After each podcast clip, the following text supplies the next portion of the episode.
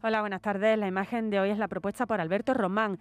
Desde hace más de 20 años es periodista y fotoperiodista de Diario Ideal de Jaén, responsabilizándose de la zona de Úbeda, ciudad patrimonio de la humanidad en la que reside.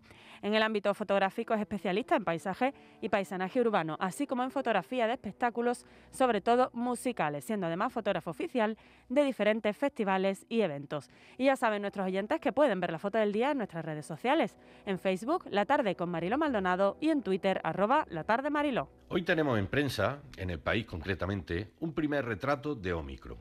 Una imagen microscópica y un estudio que nos permiten conocer cómo es este coronavirus, también en apariencia. Y es bueno conocerlo porque ha venido para quedarse, si no él, sí sus posibles variantes. Por los estudios realizados sabemos que esta nueva versión se transmite con mucha más facilidad, incluso entre los vacunados, pero es controlable con dosis de refuerzo y otras medidas. Sabemos igualmente que es muy exitosa en las vías respiratorias altas, lo que explicaría la explosión de contagios, pero a la contra es menos eficiente que sus predecesoras en el pulmón, lo que sugiere una menor letalidad.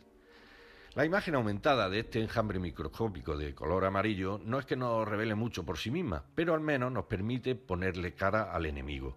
Yo creo que incluso sonríe viendo cómo crece nuestra preocupación a la vez que crecen los contagios.